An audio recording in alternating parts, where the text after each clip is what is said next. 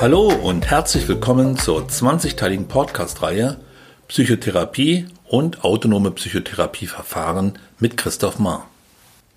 In diesem ersten Teil geht es um den Startschuss der Disziplin Psychotherapie und einen Ausblick auf die weiteren Entwicklungen, die sogenannten psychotherapeutischen Grundströmungen. Der Startschuss der Bewegung Psychotherapie, so wie wir sie heute verstehen, fiel im letzten Drittel des 19. Jahrhunderts.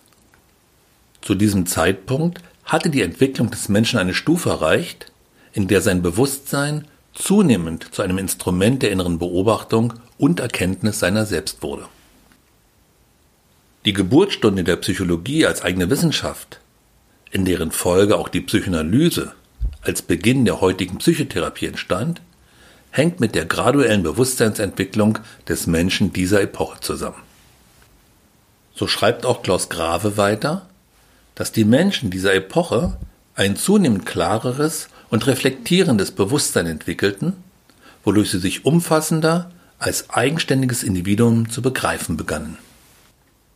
Es sind insbesondere zwei Ereignisse, an denen sich der Beginn der professionellen Psychotherapie, so wie wir sie heute verstehen, festmachen lassen.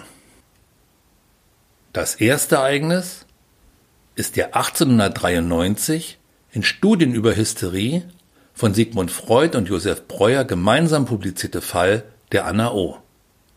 Ihr richtiger Name war Bertha Pappenheim. Josef Breuer, dem sich Freud schon während seines Medizinstudiums angeschlossen hatte und der auch als Mitbegründer der Psychoanalyse erachtet wird, behandelte Bertha Pappenheim bzw. Anna O. bereits zwischen November 1880 und Juni 1882 zu einer Zeit, als der junge Freud noch als Student mit dem Ablegen von Prüfungen beschäftigt war.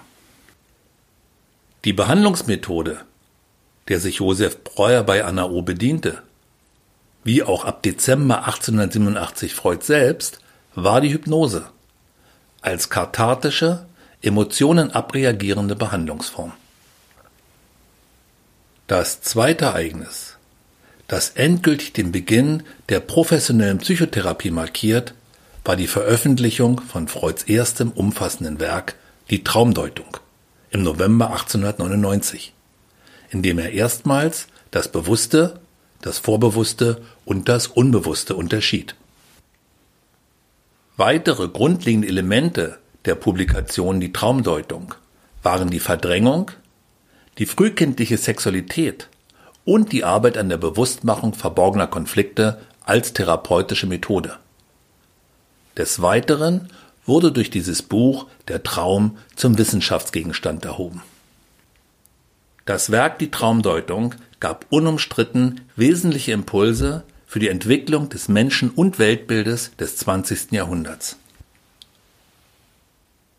Das Buch Studien über Hysterie und das Werk Die Traumdeutung dokumentieren den Beginn eines psychotherapeutischen Behandlungsansatzes, der sich als Psychoanalyse schnell verbreitete und lange Zeit synonym für den Begriff Psychotherapie stand. Die Geschichte der Psychotherapie ist also mit zweierlei untrennbar verbunden. Mit der Person Sigmund Freud und mit der Hypnose. Nicht nur, weil die ersten Behandlungen mit Hypnose durchgeführt wurden, sondern auch, weil die später von Freud entwickelte Psychoanalyse in vielerlei Hinsicht ein Erbe verwaltet, welches sie von der damaligen Form der Hypnose übernommen hat. Die Hypnose bzw. Hypnotherapie als autonomes Therapieverfahren wird in Teil 6 dieser Podcast-Reihe vorgestellt. Die unterschiedlichen Verläufe der weiteren Entwicklungen, die das Verständnis von Psychotherapie enorm voranbrachten, lassen uns heute auf wenigstens vier Grundströmungen blicken. Historisch gereiht sind dies die tiefenpsychologische, die verhaltenstherapeutische, die humanistische und die systemische. Alle vier Grundströmungen werden im nächsten Podcast ausführlich skizziert. Jede dieser Grundströmungen postuliert unterschiedliche Zugänge und Schwerpunkte bei der Behandlung von Menschen mit psychischen Störungen und problemassoziierten Zuständen.